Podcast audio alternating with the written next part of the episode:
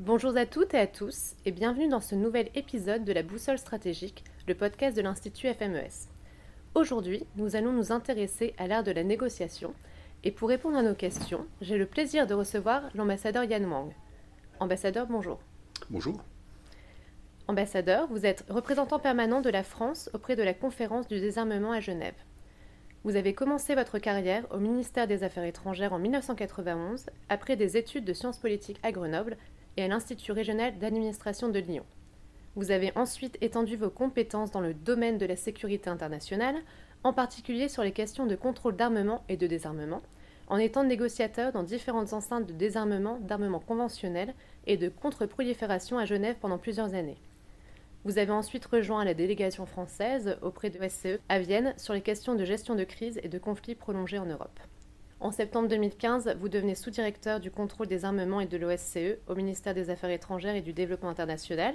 Et depuis septembre 2018, vous occupez vos fonctions d'ambassadeur représentant permanent de la France auprès de la conférence du désarmement à Genève. De par votre carrière et vos expériences plurielles, pouvez-vous livrer votre analyse sur cette question? Qu'y a-t-il de spécifique dans la négociation diplomatique? Merci beaucoup pour la question et merci de m'avoir invité. Je suis très heureux d'être à Toulon et de dire quelques mots pour la FMES. Alors, moi je suis un spécialiste de la négociation dans un cadre multilatéral, une négociation diplomatique dans des, organisations internationales. Donc c'est un exercice très spécifique. Négociation vient du verbe négocier, négoce. Donc on pense toujours souvent, lorsqu'on pense à négociation, à une négociation marchande, une négociation commerciale. La négociation diplomatique, c'est quelque chose de différent, et surtout dans un cadre multilatéral, euh, dans un cadre onusien. Pourquoi c'est différent? Parce que c'est à la fois un débat d'idées et à la fois une façon entre États, plusieurs États, puisque dans un cadre onusien on est 193, c'est à la fois un débat d'idées, mais c'est aussi une façon d'essayer de, trouver des compromis à 193.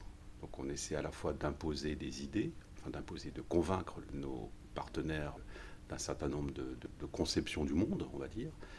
Et une fois qu'on s'est euh, mis d'accord sur une conception du monde, on essaie de, se, de négocier, c'est là que la négociation intervient, sur des accords de mise en œuvre de cette conception du monde. Je prends juste un exemple. Dans certaines conventions internationales dans le domaine du désarmement qui est le mien, il est dit par exemple que les moyens de la guerre ne sont pas illimités. On a le droit de faire la guerre pour sa sécurité, pour défendre son territoire ou sa souveraineté, mais pas à n'importe quel moyen. Les moyens de la guerre ne sont pas illimités. Et c'est là qu'intervient la négociation. Qu'est-ce que ça veut dire en clair Quel traité peut-on négocier Quel accord peut-on trouver pour mettre en œuvre cette idée que les moyens de la guerre ne sont pas illimités? C'est là qu'intervient, par exemple, le désarmement. J'imagine que vous faites référence à la situation géopolitique internationale du moment. Alors voilà, ça c'est une. En ce moment, il, il, se passe évidemment un événement euh, très important, très grave dans le monde qui effectivement est une remise en cause. D'abord, c'est beaucoup de souffrances humaines, beaucoup de civils qui sont bombardés, etc. Mais c'est aussi une violation d'accords internationaux et du droit international dont l'ordre mondial était fondé sur ces conceptions qui étaient issues de la Deuxième Guerre mondiale. Alors voilà, la, négociation multilatérale est, un exercice euh, spécifique en ce sens qu'il euh, s'agit en fait de trouver un accord pour mettre en œuvre ces, ces, conceptions du monde, en fait, hein, euh, de façon précise. Alors, quand on dit accord, là aussi c'est intéressant parce qu'un accord, euh, en français on dit accord. Un accord, c'est, euh, ça vient du, verbe accorder, c'est-à-dire comment se mettre à l'unisson. C'est, un peu l'idée du, concert des nations, si vous voulez. C'est se mettre à l'unisson, c'est-à-dire parler de la même voix. Mm-hmm. Trouver un accord, c'est intéressant parce qu'en anglais on dit agreement, mais euh, nous, on est très attachés à, cette, à ce mot accord qui euh, est plus signifiant que le mot agreement. Voilà, donc, alors, euh, autre spécificité, je pense, qui est important de souligner dans la négociation multilatérale dans un cadre onusien par rapport à une négociation marchande ou commerciale, c'est qu'elle ne se fait pas à deux, mais à X États. Mm. Alors, dans l'Union européenne, c'est à 27 aux Nations Unies, c'est à 193. À la conférence du désarmement, là où je suis représentant permanent, c'est à 45. Ce qui veut dire que l'exercice est très particulier, c'est-à-dire se mettre d'accord à 193. D'abord, ça prend beaucoup de temps, parce que le temps que tout le monde s'exprime et exprime ses positions, mathématiquement, c'est beaucoup plus long que se mettre euh, autour de la table à deux, où les choses vont plus rapidement qu'à 193 Je dis ça parce qu'on souvent on critique la lenteur des décisions qui sont prises aux Nations Unies. il y a cet effet mathématique du temps de la négociation multilatérale qui est plus long qu'un temps euh, d'une négociation euh, euh, bilatérale.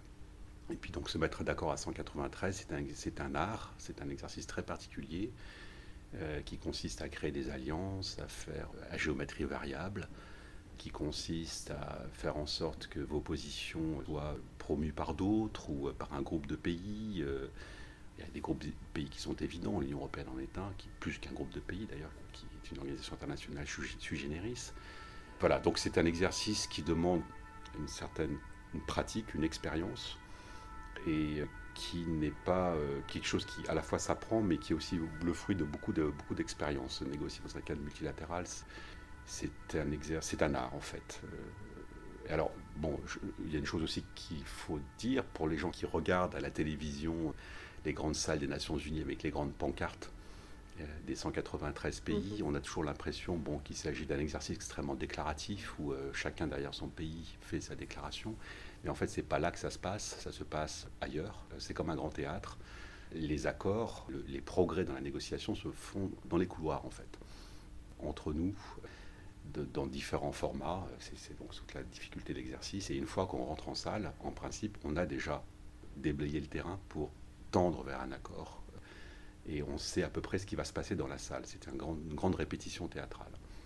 Selon vous, et d'après la lumière de ce que vous venez de nous annoncer, euh, peut-on encore négocier dans un contexte de grande division géopolitique? Alors, c'est pas qu'on peut, c'est qu'on doit en fait. On n'a pas le choix. Il y aura toujours des États, enfin, en tout cas, euh, on n'est pas parti euh, dans une autre direction, des États souverains. Et la façon dont les États dialoguent, c'est la négociation en fait. C'est-à-dire lorsqu'ils ont des différends, que ce soit des différends territoriales par exemple, normalement, euh, le, dans un monde après Deuxième Guerre mondiale, la façon dont on règle les différends territoriales se passe de façon pacifique, soit par la négociation diplomatique, soit par le biais de la justice internationale. Donc la négociation est l'art de dialoguer entre États et de trouver un point un compromis lorsqu'il y a des disputes. Donc la négociation sera toujours l'instrument incontournable du dialogue interétatique. Le contexte géostratégique, euh, lorsqu'il est extrêmement tendu et lorsqu'on est comme ça, euh, dans le cas présent, dans un, dans un contexte de, guerre, en fait, de conflit entre deux États, mais qui euh, a des conséquences sur l'ordre mondial dans son ensemble, il est clair qu'il est compliqué de s'engager dans une négociation lorsqu'un partenaire, lorsqu'on n'a pas confiance au partenaire de la négociation, mais à un moment donné, on n'a pas le choix. Il faut passer par ça. C'est pour ça qu'il y a des diplomates, et c'est pour ça qu'il y aura toujours des diplomates. Tant qu'il y aura des États, il y aura des diplomates qui seront euh, chargés justement de trouver ce, compromis pour aboutir à, une situation euh, finalement de paix. Donc c'est c'est pas qu'on peut, c'est qu'on doit le faire et qu'on n'a on n'a pas le choix. D'où l'importance de garder en permanence les canaux, ce qu'on appelle les canaux diplomatiques ouverts. Les canaux diplomatiques, ça a de multiples façons. Hein. Ça peut se faire de façon, euh, comme le fait le président Macron, euh, qui a régulièrement au téléphone le président Poutine. Ce n'est pas une, il ne négocie rien, il dialogue.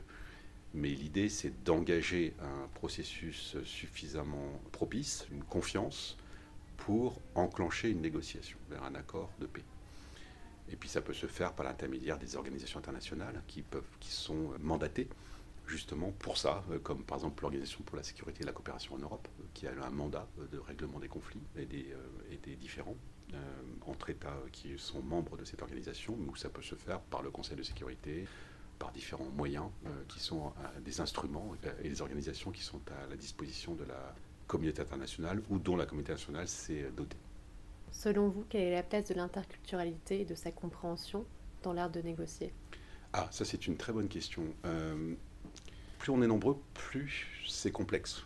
Puisque, bon, quand vous êtes dans un cadre onusien, notamment par exemple à l'Assemblée générale des Nations unies, vous avez 193 pays, donc des cultures très différentes, des façons de percevoir le monde différents, des histoires différentes, des euh, intérêts différents, euh, des populations, on représente des populations différentes, mais les Nations Unies, c'est un pays, une voix. Lorsqu'on arrive aux Nations Unies, il faut bien avoir en tête ce mantra. C'est un pays, une voix, chaque pays a une importance. Il ne faut négliger personne, même si on est membre permanent du Conseil de sécurité, on doit respecter tous les pays dans ce qu'ils sont et dans ce qu'ils ont été. Alors quand vous êtes en pratique euh, dans la négociation multilatérale dans un cadre onusien, vous devez en permanence vous adapter à ça, avant de convaincre, d'essayer de convaincre votre interlocuteur, d'essayer de le comprendre. C'est très important de savoir qui il est, où il en est, ce qu'il souhaite. Et ça, ça demande effectivement une certaine forme de, d'abord une culture, une certaine culture, euh, assimiler euh, les identités des autres quelque part.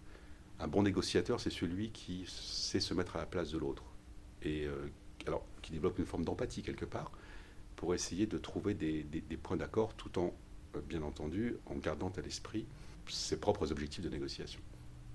Donc l'interculturalité, oui, est extrêmement importante et c'est ce qui rend d'ailleurs intéressant euh, la diplomatie multilatérale. Parce que quand vous êtes en diplomatie bilatérale, qui, est aussi un exercice extrêmement intéressant, vous n'avez pas cette complexité, cette difficulté qu'on rencontre dans un, dans un milieu multilatéral.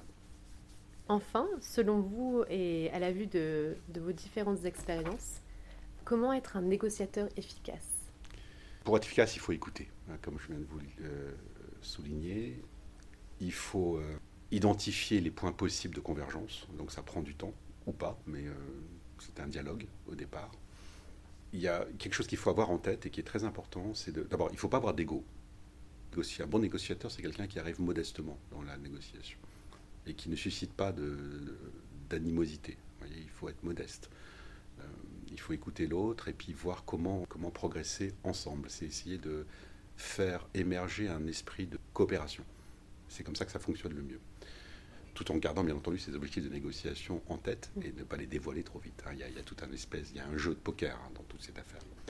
Et puis pour être un négociateur efficace et pour remplir ses objectifs, il y a une dimension souvent qu'on n'a pas en tête, en tout cas les observateurs extérieurs n'ont pas en tête, c'est que la négociation a lieu à trois et non pas à deux ou à quatre. C'est-à-dire que lorsque vous êtes en face d'un partenaire de négociation, vous avez aussi derrière vous une autorité qui vous donne les objectifs de négociation.